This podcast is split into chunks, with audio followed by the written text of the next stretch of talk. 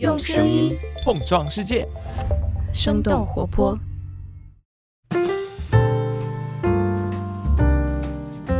嗨，大家好，欢迎收听《声东击西》，我们一起用对话来发现更大的世界。我是徐涛。那过去的三个月是挺折腾的，因为这些折腾，所以我们在社交媒体上可能已经看到一些年轻人是离开了大城市，回到了位于三四线城市的家乡或者是小镇。而且和过去的逃离北上广不太相同的是。由于最近几年远程办公的便利，让很多人会觉得，其实当个数字游民也不是什么问题哈。那究竟是选择离开大城市，还是留下？关于这个话题呢，我今天是请来了一位经济学方面的学者，可能会提供一些比较有趣的思考角度。那这位学者是陆明教授，他是上海交通大学安泰经济管理学院的特聘教授，也是中国发展研究院的执行院长。Hello，陆老师您好。呃，你好，主持人。这会儿你是在上海对吧？对，我在上海。所以过去三四个月有没有身边的年轻人或者学生说赶紧要，呃，从上海离开的？学生还好吧？可能现在，呃，我了解到的比较多的已经选择离开上海的，都不一定在我身边。呃，有一些在服务行业里的人，可能觉得在过去一段时间对他们的生活和工作影响比较大，所以就选择离开了。啊，其中就在我身边自己家里面请的家政服务员，就在前不久也选择离开回老家了。嗯，对，过去三四个月真的是太难了，对，非常不容易。对，之前我们也讨论过嘛，然后你会说，其实年轻人留在大城市可能依然会是个趋势，逃离北上广也不会成为一个类似于不断发生的现象。我觉得首先就是来看一看现实，嗯，就在最近一次的第七次人口普查的数据里，能够显示出来的趋势就是人口的流动方向仍然是从农村向城市流动。从小城市向大城市流动，我觉得讲的这个话题，各位朋友呢，千万要把自己的选择或者说偏好跟整个人群所呈现出来的趋势啊，要把它区分开来。啊，对于个人的选择来讲，也许你在大城市待一段时间以后，觉得不是很想再继续待下去了，你可以选择离开，甚至你可能从来就没有想过到大城市去呃就业或者居住，但这是个人选择。呃，我们所讲的这个趋势是指。从农村向城市迁移的人口，或者说从小城市向大城市迁移的人口，这个数量还在增长。那么在这个意义上来讲呢，第七次人口普查的数据里显示出来的趋势，它就是这样的。那么讲到前一段时间这个疫情啊，我们当然也前面讲到，有一些朋友就选择离开呃上海这样的大城市了。呃，但是我想跟大家讲的是，疫情的冲击在人类历史上反反复复就会出现。就在最近这一百多年时间里面，就有好几场，呃，非常著名的疫情，在不同的时间对世界各地的大城市形成过冲击。但是，如果我们把历史拉长了来看，疫情不会改变一个城市发展的路径，应该说在历史上也从来没有过。那我们现在在说的微观一点哈，就是我们说，其实很多年轻人并不是真的是要完全脱离开。大都市，他们还是会源源不断的进来。然后从经济学的或者是您的视角来看的话，就是这背后是在发生些什么？徐老师问到，那在这个背后，经济学的动因是什么呢？今天我们可能这个节目里啊，大家一定要记住四个字，就是规模经济。这四个字非常重要。为什么呢？你可以这样想啊，大家想农业是个什么特点呢？农业的特点就是你的居住、生产和生活。是跟土地绑定的，你不可能，比如说住在离你的那个地很远的地方，然后天天走路去上班。大家想，肯定不是这样的。中国传统农业社会就是你早上出个门，走个几百米就到你家跟的那个田了。那么在农业社会里面，人口就是天然的、自然分散的这样的一种状态。对。那么到了工业社会，大家可以去想象一下，从农业到制造业会发生什么样的变化？比如说一个企业，它有一条流水线。那你不可能每个人在家里工作了，你要到厂里去上班了，所以人和人会在一起工作，而且不光是企业内部，一个制造业可能它有上下游的这个产业链的，啊，比如你上游有能源，呃，下游可能比如说有维修，那你这个也可能在空间上要在一起，这个就是呃我们讲规模经济，然后再衍生出叫集聚经济。那么从工业社会再进入到后工业化社会的时候，因为服务业的这个比重越来越高嘛。大家想，服务业有个什么很大的特点呢？服务业在我们经济学里面呢，有一个词语叫做不可贸易性，也就是说，当大家去生产或者消费服务业的时候，它有一个必须要的条件就是绝大多数的服务业是在面对面的交流当中完成的。小到比如说大家去理个发，大到比如说如果大家收入高了，可能会去看看画展，啊，看看音乐会，啊，看看歌星的演唱会，那基本上都是说一定要面对面进行的。那么在这样一个情况下呢，由于服务业的不可储藏和不可运输这种状态呢，它就需要人和人集聚在一起。而且呢，随着收入水平的提高啊，一些现代服务业往往它会创造巨大的附加值，也决定了有些现代服务业的行业的这个收入啊，它会比较高。比如说像金融啊、贸易啊、科技啊，跟创新有关的这样一些行业啊，还有咨询啊、法律啊。那么像这样一些行业呢，由于我刚刚讲到的这种集聚的特征，也就导致这个国家从就业比例当中来看，服务业的占比会逐渐提高。然后呢，高收入的现代服务业，它也会大量的集中在一些大城市来发展。那么这样一来的话，大家想，为什么年轻人会选择在大城市工作？呃，其实有个很大的原因，就是因为这里的工作机会好，收入高。在这个学术研究当中，还在讲另外一个道理啊。我们在专业上有一个词叫做人力资本外部性。其实它讲的什么意思呢？就指人和人之间是相互学习的。比如说，你会看到。年轻人第一份工作可能月薪几千块，并不是很高啊。作为旁观者，你可能觉得好像也不是很划算，因为在一线城市的生活成本也是挺高的。但是呢，我们经学研究告诉大家，在一些大城市啊，它人才是高度集聚的，所以你在大城市工作呢，你周边的同事啊、朋友啊，甚至邻居啊，很可能也都是些大学生。那么在平常的工作和生活当中呢，就会产生这样一种相互学习的效应。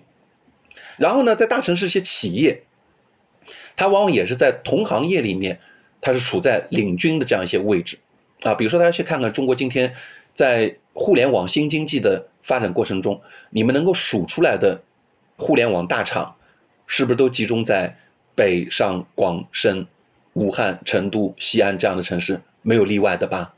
那么大家想，你如果要想在这个行业里面站在比较前沿的这个水平之下的话，你恐怕就需要在大城市来作为你的职业的起步，先不谈你以后是不是一直留下去。所以这样的一些因素就促成了您前面所提到这个现象，就是年轻人对于大城市的工作岗位可以说趋之若鹜。是选择性完全是不一样的了。我觉得这个比较好的例子就是当时我们自己做公司，其实当时并不知道说我们是在深圳还是在上海还是在北京，其实最后把公司放在了北京。也就是两点，第一个是的确，最初的员工都在北京，虽然也有深圳，也有上海哈。然后其次，很快的，我们的甲方，我们的广告商是在北京，然后就把公司定在北京了。因为时不时需要去拜访一下甲方呀，或者是如果有潜在的人才来面试啊。而且我们现在的办公室就是放在了二环里。就在胡同里边本来觉得胡同里应该不是一个特别方便的地方，但后来发现，嗯，还是挺方便的，挺好的，整个的感觉还不错。其实徐老师，您刚刚讲的自己公司的例子就是很好的例子。您可以设想一下，如果你们的公司是开一个厂，是做制造业的，可能您刚刚所讲的这些选择的因素就不一定那么强了吧？可能在长三角，嗯，对你可能会考虑到，比如说占地会比较大，你甚至不一定会待在大城市。还有呢，其实您刚才讲的那个例子里面啊，其实涉及到了我前面讲到城市规模经济的第二个机制，啊，我们把称之为叫匹配效应。什么是匹配效应呢？就是说你在一个大城市里有很多人嘛，也有很多企业嘛，所以呢，在劳动力市场上呢，你作为雇主来讲，你想找到专业的员工就比较容易。那么从大学生来讲呢，就是如果他学了一个专业，他想去找工作，因为大城市企业呢五花八门。他就比较容易能够找到跟自己专业比较匹配的工作，所以我们把这个称之为叫匹配效应。我曾经在我的书里举到过一个例子啊，就是我在经济学界一个同行，他的太太呢是从美国毕业的，但是他学的这个专业比较冷门，是气象学，然后他自己是做经济学的。其实我想我们的听众不妨一起来回答一下，像他们这样一个夫妻的组合，在中国如果找工作的话，到哪里去找呢？大学吗？科研机构？对，又是经济学家能找到好工作，又是太太能够找到一个气象学的职位，我想其实选择并不多的，就是大城市。所以这个我们称之为的劳动力市场的匹配效应。总之就是有各种各样的这样的原因会导致大城市它就是会有在现代经济发展当中，由于整个国家的经济不断进步，服务业逐渐集聚，然后高生产率的服务业尤其集中在大城市，它就会带动这个人口源源不断的往大城市集中。但是我话又说回来，我前面已经讲过了，这个不是无极限的。它极限的边界在哪儿呢？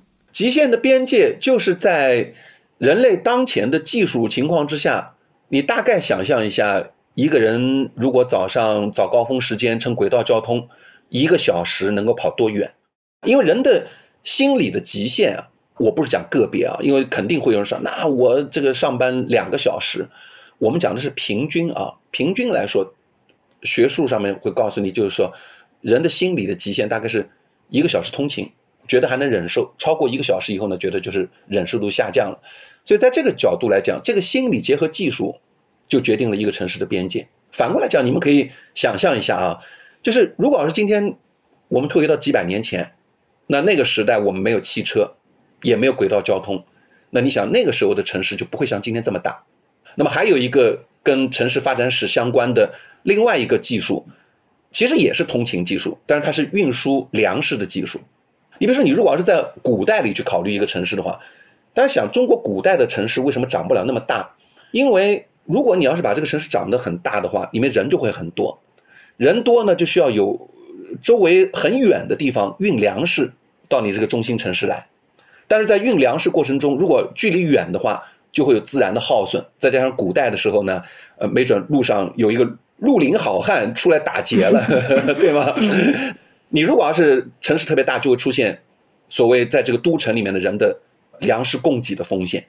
但像这种问题，都在随着技术的变化不断的变化。我们前面所讲到的人，大概在今天的技术之下，能够达到，比如说三四千万的这个极限的。都市圈范围之内的人口，坦率说，其实也是因为今天的技术。如果我们畅想一下，如果未来的技术再进一步的改进人的交通的这个可能性，或者我们造高楼的技术可以把楼造的再高一点，而不产生更多的安全性的问题，电梯的速度可以是一个更快的速度，那你想，其实一个城市再大点也不是不可能的。我们今天讨论的问题，实际上都是在给定今天的。这个技术之下来讨论问题，但我觉得可能大家就会说，城市它可以呃变这么大，技术有限制，但是同时城市有大的时候会有很多负面嘛，就刚刚有说到的那个什么堵车呀，或者是环境污染呀，或者是楼很高，你住在楼里边那么多人挤个电梯，你心里状态就很不好。就所有这些负面，难道不会成为把大家往城市外赶的一种限制吗？当然会。其实大家可以这样想。如果一件事情只有好处没有坏处，会出现什么结果？整个这个国家的人口对全都涌过来了，全部集中到一个城市上去了。其实大家想，拥堵、污染、城市安全等等，本身就是技术的结果嘛。比如说像我们刚刚讲的拥堵的问题，我们之所以讲在马车时代的城市长不大，就是因为你在马车的时代一个小时跑不了多远嘛，对吧？现在有了汽车了，有了轨道交通了，你可以在一小时跑几十公里嘛。但是呢，它不会让这个城市的拥堵降到零。为什么呢？大家可以这样去想啊：如果一个城市在早高峰的时候没有拥堵的，完全畅通的，那么这是不是意味着这个城市在比如说中午十二点这个时间的时候，它的道路啊是大量闲置的？对。那我反过来问大家：一个城市如果在早高峰之外的时间，道路就大量闲置，是不是一种资源最有效的利用状态？因为你一个城市建道路是要跟别的资源进行竞争的嘛。你想象，如果你在一个平方公里上全是路，只有一幢楼，那么这个城市肯定一点用度都没有。这个听起来像是我们现在的西部的某些城市。就像呃徐老师您刚刚讲到的，你在西部城市这样做，你可能还不觉得是个问题，但如果在北京这样做，你是不是会觉得太浪费了？太浪费了，你可能会想，那我是不是要造点楼才是最佳利用状态？我觉得这实际上是一个思维习惯的问题。我们生活在城市里，我都不否认大家都是非常讨厌拥堵的。但是我要告诉大家的是，如果拥堵真的是每天早上你出门的时候都是不堵车，这未见得是一个最优的状态，因为它一定挤占了其他的资源。但是呢，我这样讲，大家可能会说，那是不是我拥堵就不要治理？不是的，拥堵当然要治理。我们进行基础设施的这个建设本身就在治理拥堵，我们发展公共交通也在治理拥堵。发达国家有些城市中心城区进入的时候征收拥堵费，也是在治理拥堵。我们在未来有一件事情可能会改变我们整个城市发展的面貌，就是无人驾驶。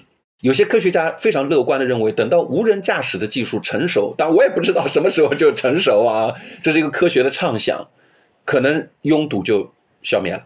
然后空中拥堵了要改，也许在空中再去解决空中拥堵的问题，我们不知道，因为我们一谈到未来就已经超出了我的专业的范畴了。但你回顾人类历史的话，人类历史大城市发展就是在不断产生拥堵、不断去解决拥堵过程当中发展成今天这个样子的。我们到今天治理拥堵的努力。仍然在继续的进步，那最为我们所可见的，就是大城市在建设密集的轨道交通网。比如说，在国际上的先进经验，比如说我们去看东京，东京早高峰的时候，乘坐地铁出行的比例可以高达百分之九十。所以，如果大家去东京去看看的话，其实东京并不拥堵的，香港也是一样的，香港也不拥堵的，也是因为轨道交通出行的占比占到了绝对的这个多数。那么我们中国一些大城市呢，我觉得如果要是要跟香港和东京的轨道交通出行的比例去比的话，其实我们还是很有距离的。嗯嗯。那么这是我刚刚讲的拥堵。我们再来看污染。污染呢，大家可能会觉得啊，那人多了以后带来污染。其实啊，你如果要是看我们的城市发展史，不管是从国外还是在中国，就是一个城市在进入到工业化的阶段的时候呢，它会出现阶段性的这个污染。但是呢。大家有没有注意到，在最近这几年的时间里，全国各地的大城市在污染的治理方面其实可圈可点的。我们今天的蓝天就又回来了。那这里面呢，其实有两个非常重要的因素。第一个因素呢，就是治理。治理呢，既包括本城市的治理，也包括周边其他地方的治理。因为空气的污染是一个非常典型的，它具有所谓叫跨界外部性的啊。比如说河北在炼钢，它产生的。废气的排放实际上会污染到北京的大气，那么这是要靠治理的，不是北京的事儿。那么还有就是产业结构的变化，一个大城市在进入到后工业化时期的时候，它的服务业的占比就越来越高。那么到了这个阶段，其实污染并不是一个非常严重的城市病的问题。那你们可以看到，像今天中国的一些大城市的服务业占比都可以高到百分之七十甚至百分之八十了。那其实污染对城市的压力就。没有那么大了，所以其实城市病还是要靠治理的嘛。我曾经就是在写文章的时候呢，呃，提出过一个灵魂拷问，我想也可以在这里呢把这个问题也丢给我们的听众朋友们去回答。就是我们都认为人口集聚是会带来一些问题，那么当我面临这样的问题的时候，我们是去解决问题，还是解决集聚？这是一个问题啊。如果大家想是解决集聚，就是你人不要集中了，大家一定要有一个意识，就是人是因为有好处才会集聚的。那当你不让它集聚的时候，是不是好处就没了？反之，如果我们碰到问题就去解决问题，比如说拥堵，你就造轨道交通；污染，你就改善产业结构，使用清洁能源。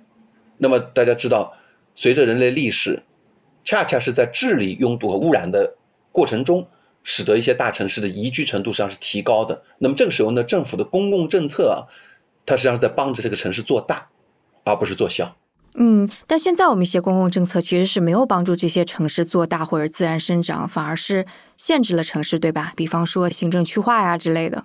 这个很有意思。你看啊，比如说以平谷为例，平谷在行政辖区范围内它是算北京的，燕郊呢，它在行政辖区意义上它不是北京的。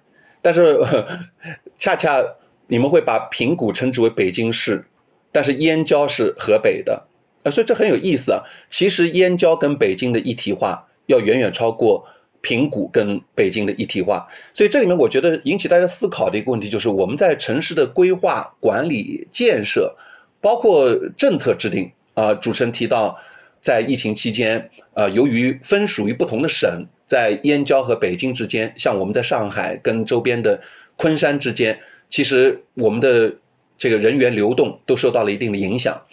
那么像这样的问题，如果碰到的话，以后是不是我们应该也去思考一下，在常态的情况下，是不是需要顺应这个都市圈的发展的进程，来改变这样的一种行政区划的阻隔？那么是不是未来在都市圈这个意义上来讲，燕郊实际上就已经算是？打引号的北京的管辖范围之内了。嗯，那像这个昆山是不是也未来就逐渐的在管理的一体化上来讲，应该逐渐形成一个跟上海更加一体化的这么一个都市圈的发展状态？我相信这个问题的回答并不是那么困难。那么在这个意义上来讲，大家可能就能够更好的理解我所讲到的中国一些大城市其实并没有那么大 这样的一个含义。嗯嗯，还是回到那个城市集聚的这个事儿来，因为我们刚刚也有说到，现在远程协作也比较多了，还有网络电商，就这些是不会改变大城市集聚的特点的嘛？因为如果远程协作，你可以在一个悠悠闲闲的海边接着做一个工作，对吧？是的，在最近这段时间里面的信息技术的发展呢，的确让很多人觉得我是不是可以居家办公、远程办公等等等等。这个问题我被问了很多次了。其实大家在这个问题的思考当中呢，非常容易陷入到一个思维的误区里，就是大家去看到的现象，往往会比较关注局部的现象，而不关注全局的现象。为了回答这个问题呢，徐老师是不是能够允许我讲一个小小的故事，嗯，来帮助大家去理解这个问题？举个例子啊，讲，我曾经呢有一次到一个偏远的山区去调研。然后这个山区里有一位这个返乡青年，他就想能够帮助家乡发展，他就在这个农村啊开了一个电商的小店，他的想法就能帮助大家把农村的这农产品呢卖出去。那这个呢就是您前面讲到的，我在互联网技术发展的时候，我实际上为一些边远的地区啊提供了很多的这个机会。但是在这个故事的后半段，我要告诉大家，这个小店开了一段时间以后，他发现他从农村卖出去的产品。要远远少于从外面卖进来的产品。好，在这个例子里面，我请大家思考一个问题：这个电商的存在，如果我们把这个世界分成两个部分，一个部分是农村，一个部分是城市，那么它使得谁相应变得更加强大和有吸引力了呢？就是我们不否认，对农村这一端它有好处，但它可能使得城市这一端的好处享受的更大。但怎么去衡量或者定义这个好处呢？你最后就看人口流动趋势。嗯，如果大家真的相信互联网的技术是可以使得边远地区变得更加强大，区位变得不重要的话，那么你就一定会看到人口会逐渐的从人口密集的地区向人口低密度的地区去迁移。也就是说，城市的人会回到农村，大城市会回到小城市。中心城区人口会往郊区迁移。如果你看到这个趋势了，你一定要相信，是因为类似于像互联网这样的技术在改变区位的重要性。但如果你没有看到这个，说明什么？说明很可能其实它的作用反而有可能加强人口密集区的这个优势的。这里面实际上有很多机制的。其实我们前面啊，徐老师在讲到你们公司的选址的时候，已经你们公司就是一个例子了。互联网大厂都是借助于互联网来工作的，对吧？嗯，但他并没有离开大城市，为什么呢？你们还需要在线下去见人吗？我再给大家举一个例子啊，这个直播带货，我们在上海和北京也可以买到新疆农产品了。但是大家知道直播电商最为集聚的地方在什么地方吗？杭州、杭州、上海、广州、武汉，为什么呢？因为直播电商是服务于制造业的。它要接近于制造业的非常丰富多样的产品的品类，同时，直播电商那些头部的主播啊，大家别看他就一个人在那个镜头面前，其实直播带货它是一个非常精细分工的一个现代服务业发展。对，是直播带货的之前，他们要选品，要有商务谈判，然后要有这个主持人化妆，直播间要布置，就是这是一个整个流程。所以我可以告诉大家，一些头部的直播带货的这个播主啊，他不仅是在大城市，而且他们的工作室就在这些大城市的市中心。对，是。我再给大家举一个例子，大家有没有注意到，像我们一些共享单车在大城市发展比较好，嗯，然后在大城市也是中心城区发展比较好。如果要到了低密度的外围，你共享单车就没有了。对，要看哪里的。就如果是回龙观，那依然还是很多。还是有，但如果你再往外跑，比如说到了平谷，可能就没有那么多了。再比如说我们在上海呢，最近这几年在做一件事情——早餐工程。你看，在这个例子里又在讲我们怎么用技术的手段来解决城市的问题，而不是解决集聚。啊，我们上海呢，觉得哎呀，大家早高峰的时候，小白领很辛苦嘛，所以呢，我们就做了一件事情，就是利用政府的投入，在地铁口啊做很多这个早餐柜，然后呢，白领呢在上班的地铁上，你就可以在手机 APP 上下单点早餐，然后呢，周边的商家接到单以后呢，由这个快递小哥就给你放到你的早餐柜里，你出了地铁站拿走。那么这个早餐工程呢？据说啊，让我们上海的小白领可以在早上多睡半个小时。哦，这个真的还蛮好的。我为什么举这个例子呢？包括前面这个共享单车的例子呢？大家去想，像这样的服务，是不是依赖于人口密度的？对，是，不然成本降不下来。第一，成本降不下来；第二，你如果周边只有一家油条店。你开一个早餐柜在那儿吗？而且我这个小白领有必要通过手机下单吗？没有必要。对对对，是直接去那个油条店就行了。共享单车的例子也是一样的。如果这地方没有人口密度，比如说共享单车的维护、运输、运营，这成本就继续上去了。所以，现代的互联网科技是在解决城市高密度带来的问题，使得城市更加宜居的。它跟人口密度之间啊，它是一种相互互补的作用，而不是在替代人口密度。由于互联网技术跟人口密度是互补的，而不是互替的，它甚至会强化高人口密度地区的优势，而缓解高人口密度地区生活不宜居的那些问题。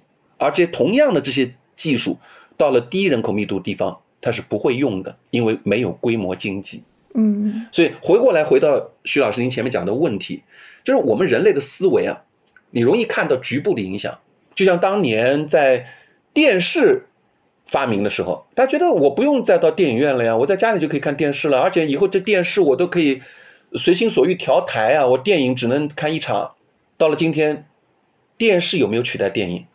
电视不仅没有取代电影，电视被别的取代了，但是电影院越来越火。对，线下。体验的感觉，对的，您讲的关键点上来了，就是电影的体验感是依赖于线下的，所以就是这种人类社会需要这种情感交流和交往这种需求啊，由人的本性来决定的。嗯，对，而且我觉得就是刚刚您在说的时候，我就觉得我们说都市的生活方式，它是什么生活方式？其实就是被这些体验呀、服务呀，以及因为聚集才可能有的这些服务所定义的，否则就。不能被称之为是 都市的生活方式。比方说，那个吃完一顿很好的大餐之后，溜达到电影院看个电影，晚上还能有个热热闹闹的夜市，就这些的确只有在繁华的地方才可能出现，偏远一点是不太可能的。这个呢，就是我们城市发展带来的一个神奇的地方，就是为什么人们都在骂城市，都在厌恶城市，但是人还源源不断的往城市跑。其实啊，这背后就是人性。我们跟读者一起去思考三个问题，然后大家给出这个三个问题答案，你就能够明白城市发展和大城市发展的最底层的逻辑了。嗯，第一个问题，大家觉得不觉得人对于物质生活的追求，它是不断的提高的，永无止境？感觉说的再通俗一点，就是大家爱钱。嗯，我还要插一句啊，我所有在讲这些问题的时候，我都是在讲绝大多数人，我不是指个别人。个别的人，你可能比如说去终南山修道去了，这是另外码事儿。但就是我说的是绝大多数人，就是他会追求物质生活，呃，而且千万请大家不要把我的话误解为这是一个价值观问题，这不是一个价值观问题，这是一个事实性的描述啊。至于你喜欢不喜欢，这是另外一个问题。我刚问的第一个问题就是大家要追求物质生活，第二呢，就是你的收入提高以后，你的消费结构会发生什么变化？比如说我们收入在低的时候，可能你的这个钱就花来吃穿。然后再富裕一点的话呢，你可能会想到买房子、买车。那么，当人类的生活到车、房子这个需求进入到饱和阶段的时候，你钱再多了，你会消费什么？是不是消费服务？就是比如娱乐啊、文化啊、聚餐啊、看个画展、听个音乐会啊、啊旅游啊，就是服务，对吧？对，是。再接下来第三个问题，你承认不承认服务？大家需要多样性。而且服务有我们前面讲到不可贸易的特征，它必须要面对面的进行交流。当然，我讲是绝大多数啊，不是所有啊。嗯啊，我我绝对不能讲所有。比如像我们今天这个节目，它就可贸易了因为我没有跟徐老师见面，但绝大多数的服务它是不可贸易的，它需要有体验感的。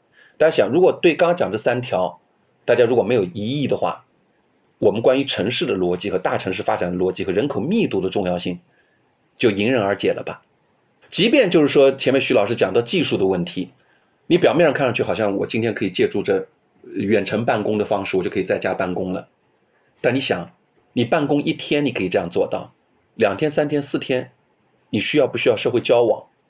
如果大家连这个问题都还想不明白的话，你就想想看，这个疫情的风控期间，大家是一个什么心理状态？疫情的封控期间，就是在模拟一种状态，就大家都远程了。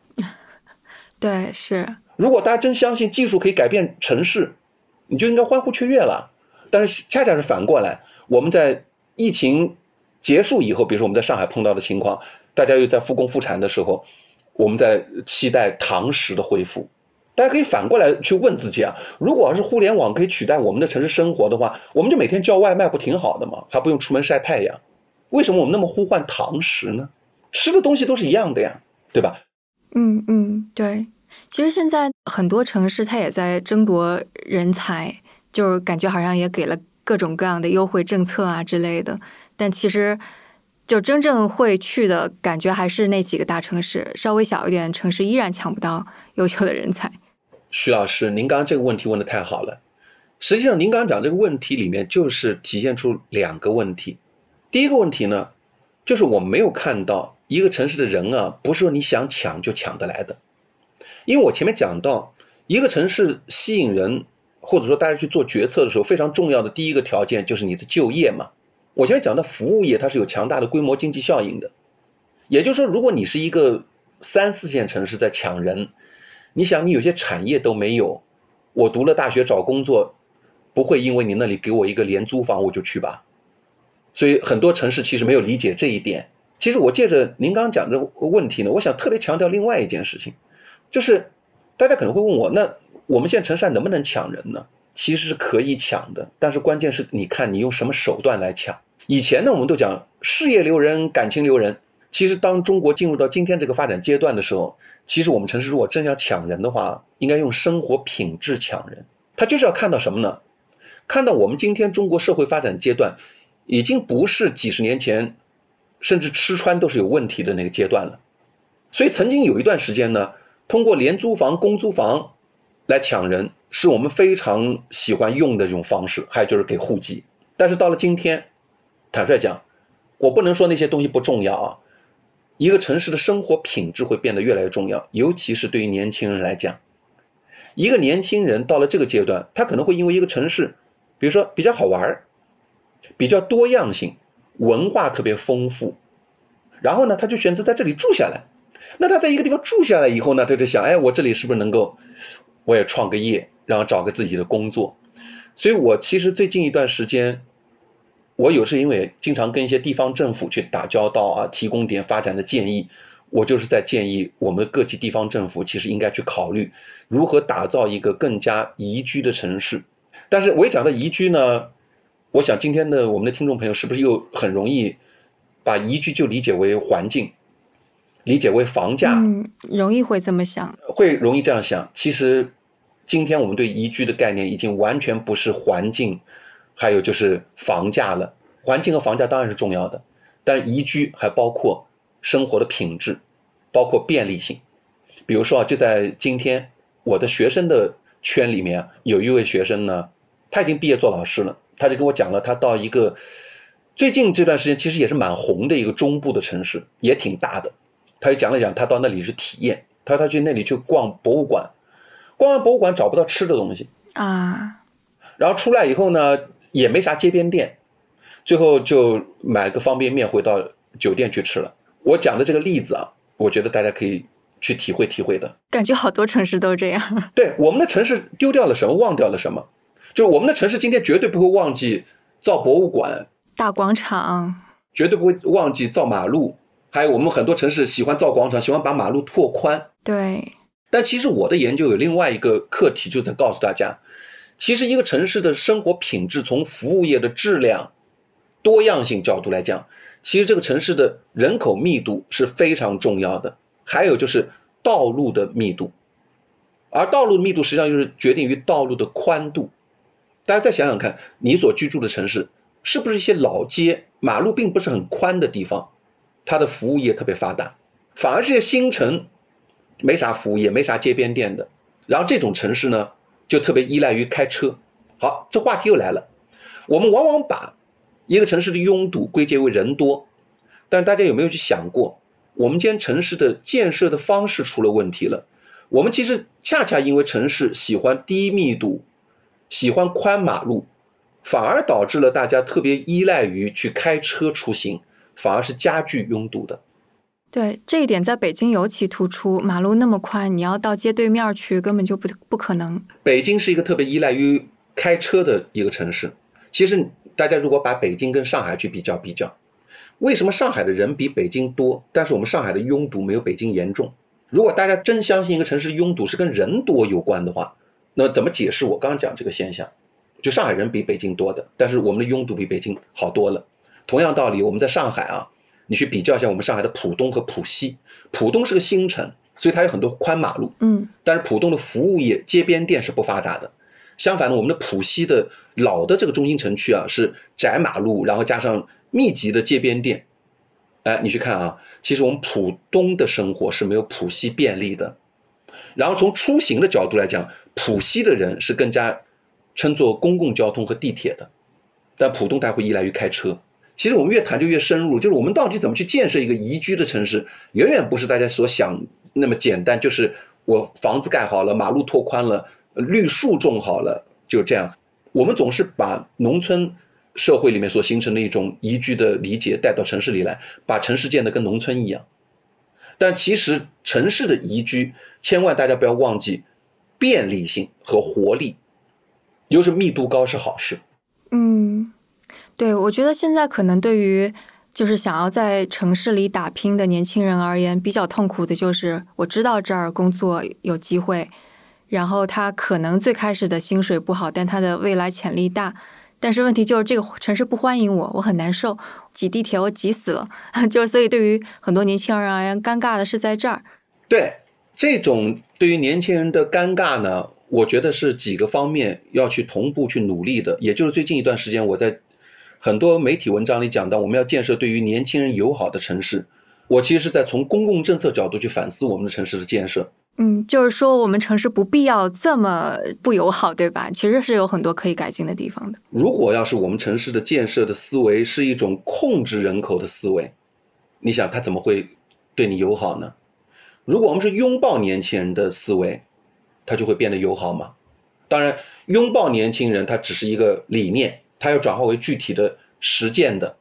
那么怎么去做呢？我前面讲到，你碰到拥堵，你建轨道交通呀。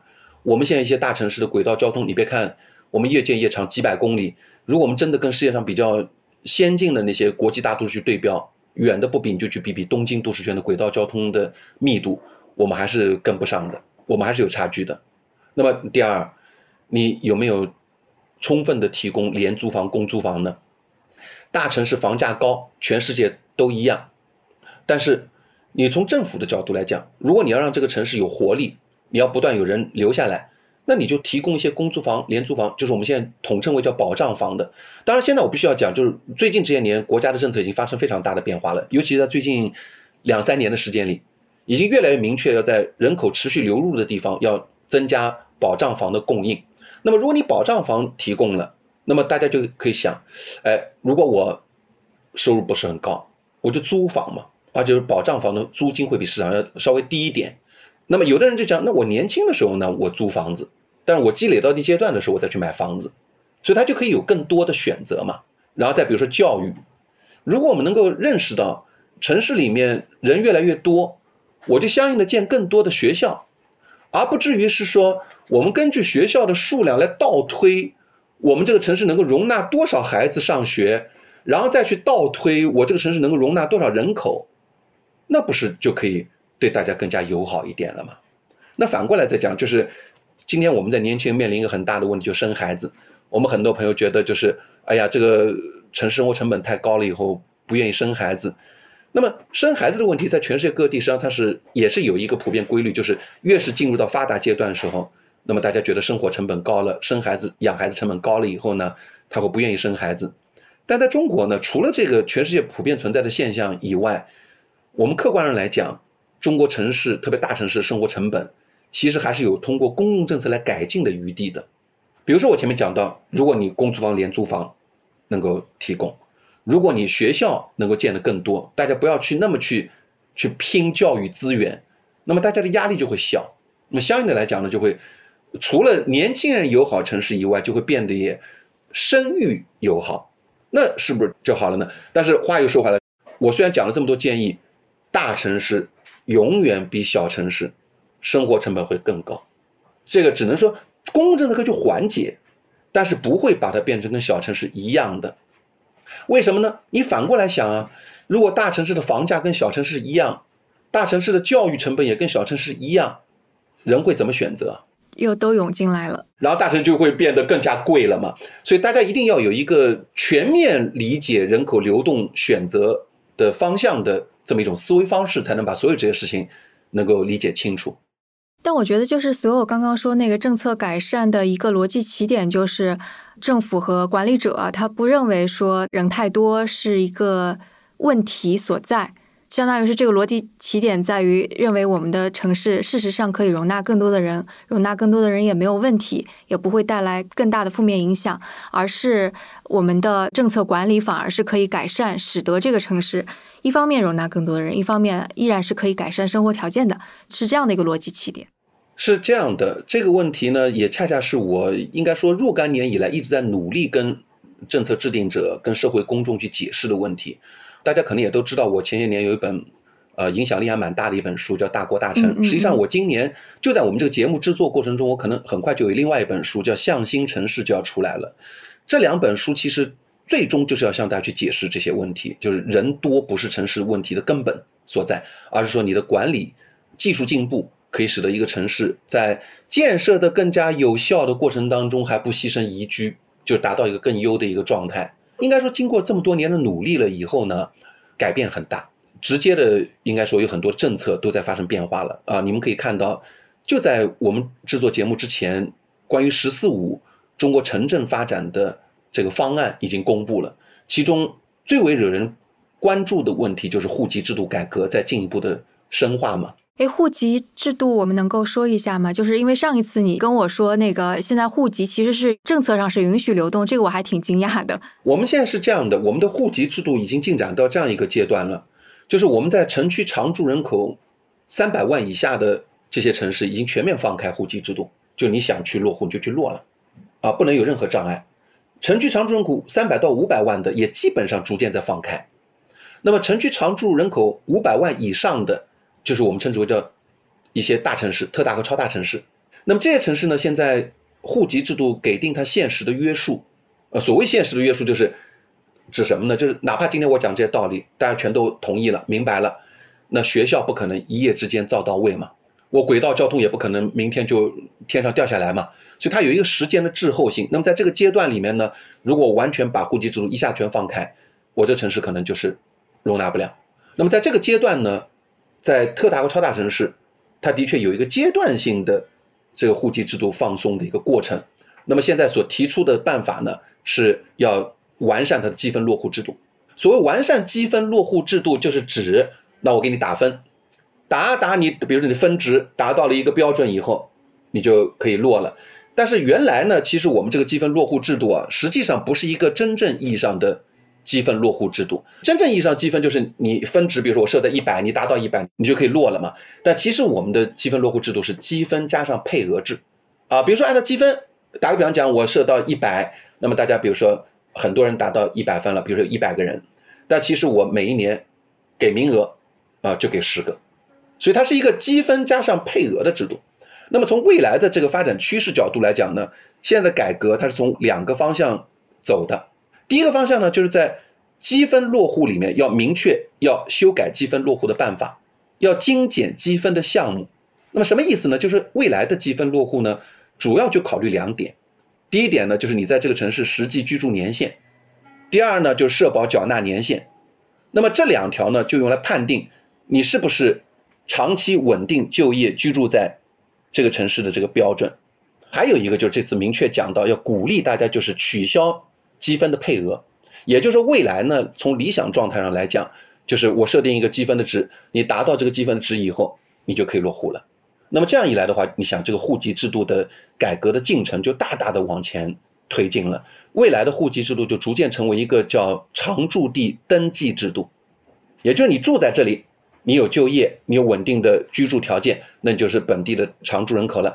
那么本地的常住人口，那么你就可以均等化的享受公共服务，就这么一个状态了。我觉得可能在说到这里，就很多大城市的本地人会有不同意见，就会觉得。很多问题，治安呀，或者是卫生啊，是不是说是就是某一些外来人口带来的，或者就业市场的问题？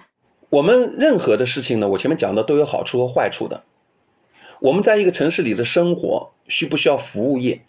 就是回到我们前面讲到的人性的角度来讲，我们在北京、上海生活的人，你生活的水平逐渐提高以后，你是不是需要服务业？先把这件事情想清楚。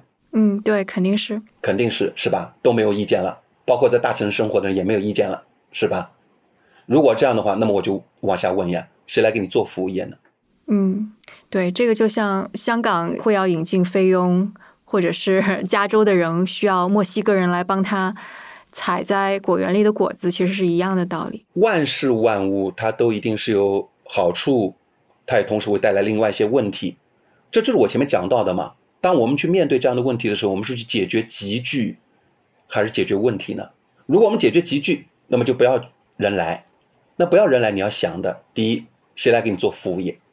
我们的家政服务员是不是会更贵？我们的生活是不是会更加不便利了？所以我看到你之前说的一个结论，我觉得就是一想其实很简单，但是如果你不说的话，不太会想到。你是说在模型里边会看到，越是引进更多的。高学历的人才，其实如果要让这个城市有活力的话，也相应的就需要引进更多的低学历或者是说学历没有那么高的人吧。是的，我就觉得这个其实一想大家都明白是怎么回事儿。对，但可能政策制定者就不会想到这个。我们在学术里面把称之为叫技能互补性嘛，就是你的生活和生产里，你需要不需要？比如说在生产环节里要有保安、保洁，然后在生活里面你需要不需要？比如说。餐饮，然后比如说家政服务员，你都需要。我们人不是活在真空里的嘛？对，是，对吧？而且大家要想，这部分服务业的发展，它实际上是有促进劳动生产率提高的作用的。讲的最通俗一个例子啊，如果你家里有个老人，如果你得自己照顾，你想肯定挤占你的生产的时间和学习的时间。但如果你雇佣了一个护工，那他帮你把老人照顾了，你自己就去工作去挣钱去了，是不是大家都好？那么，对于那个从事护工的工作的人，他为什么会到大城市来工作呢？他可能因为老家他的收入水平和就业机会不如在大城市好，对吧？所以它实际上它是个多赢的城市，实际上就产生了一个包容的空间。它对于服务的提供者和服务的需求者来讲，它实际上是个多赢的状态。但是呢，客观上来讲，人多它肯定会带来问题的。那这就回到我前面讲的问题了。那么人多了以后，你是不是就发展？廉租房、公租房，然后发展，比如说公共交通，来去解决人多带来的问题。这就是政府应该做的。政府应该做的，去优化这个城市发展，来建设既高效又宜居的这种城市的一个发展模式嘛。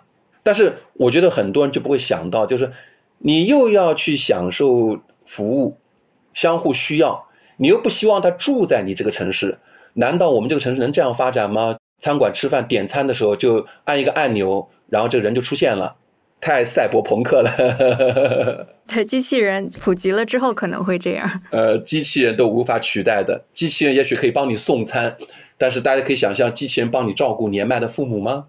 还有就是刚刚还需要喂奶的 baby，能够让机器人来帮你喂吗？我觉得大家还是不要太天真了。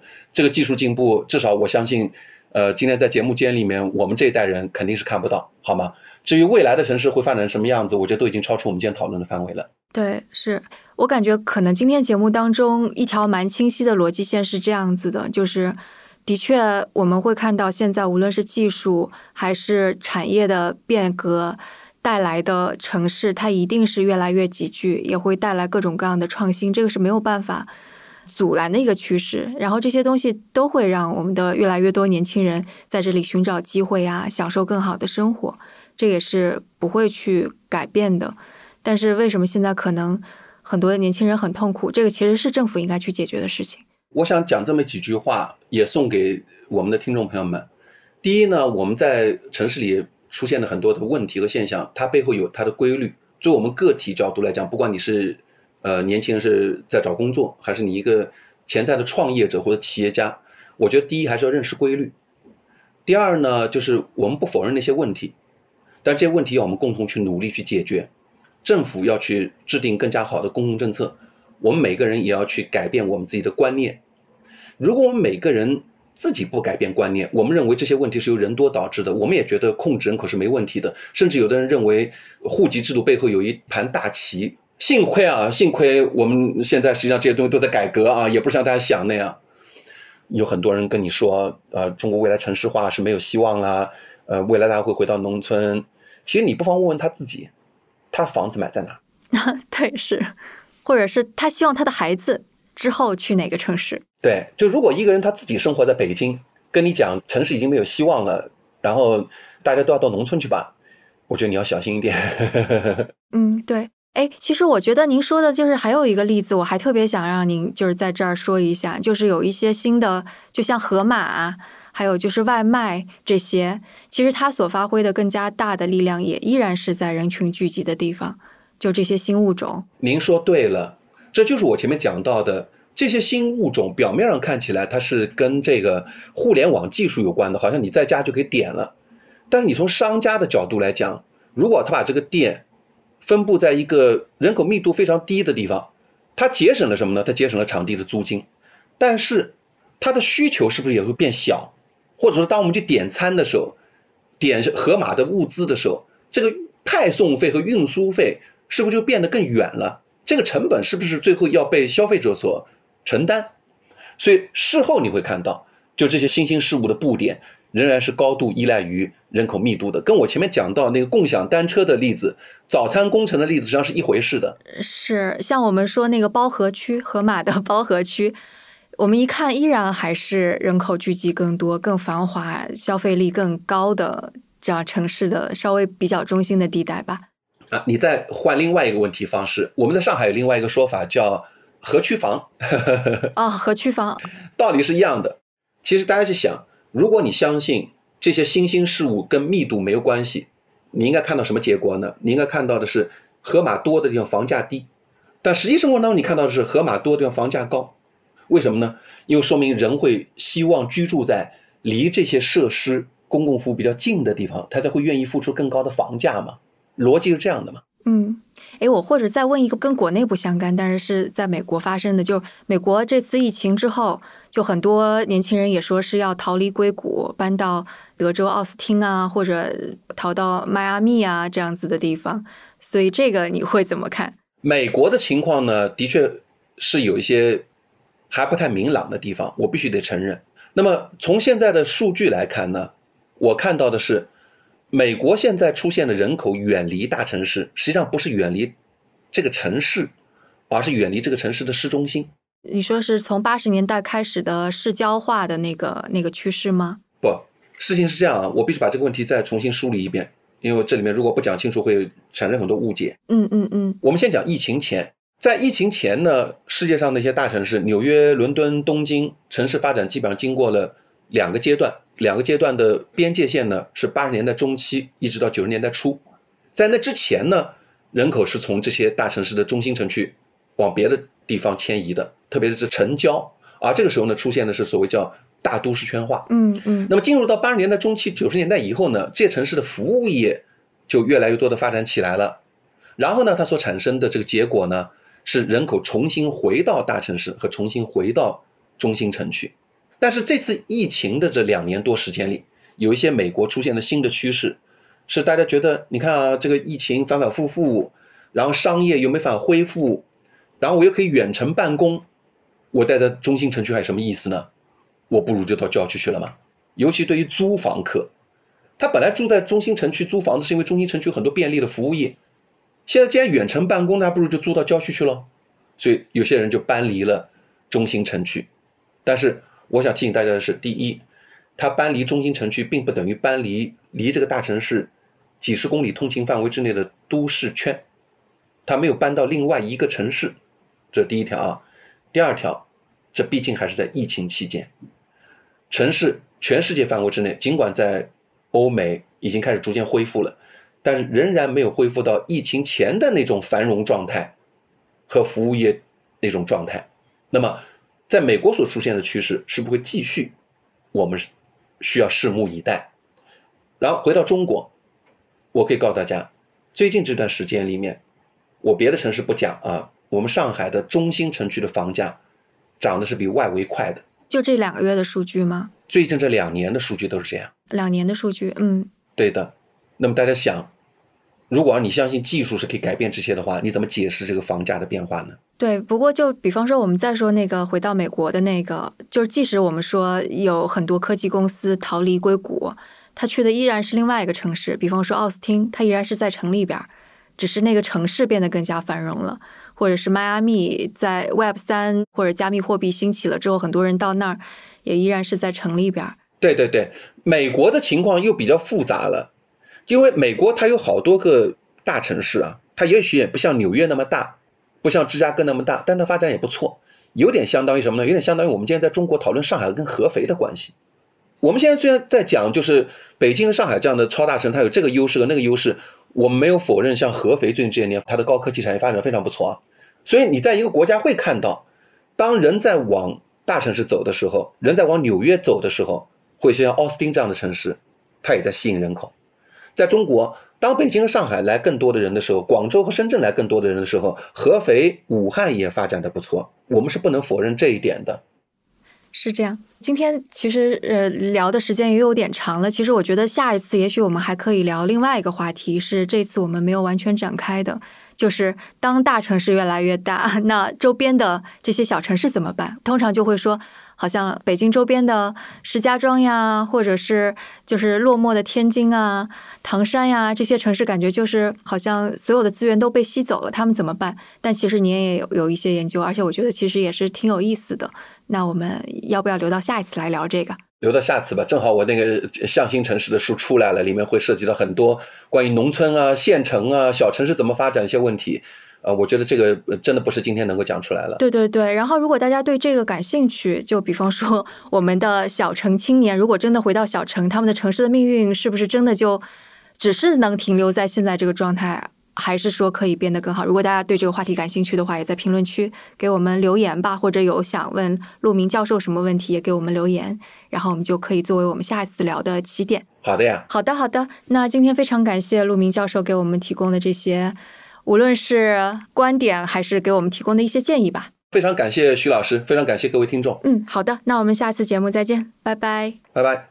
那在这期节目的最后，我想感谢一下在“自由和糖不可兼得”这一期节目评论区留言的朋友。他是在葡萄牙里斯本体验过数字游民生活的理想屯球姐，他带我看到了数字游民生活的更大世界。那理想屯球姐提到说，现在为了争夺游民们，其实世界很多城市都会开始打造自己不一样的标签，例如英国的诺维奇是文学之城。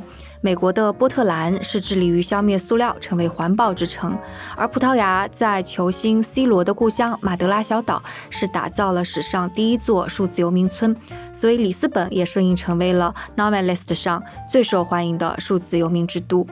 当然，球姐还提到说，数字游民先驱皮特莱沃是对数字游民的趋势有个预测。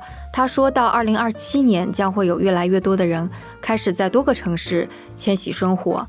那关于这个话题，其实我们 Newsletter 生动小油桶也发出了一篇相关的文章。但作者若冰可能对这种生活方式有不太一样的看法，他是提出了一点点质疑，说也许一边工作一边旅游看似很自由，但很可能两边都做不好。那想要读到这篇文章的话呢，成为我们会员的读者可以在昨天推送的邮件中找到这篇文章。当然，也欢迎你在 Show Notes 中找到成为我们生动胡同会员的方式，并加入我们，获得更多和我们播客内容相关的延展信息。好，那我们今天的节目就到这里，我们下期节目再见。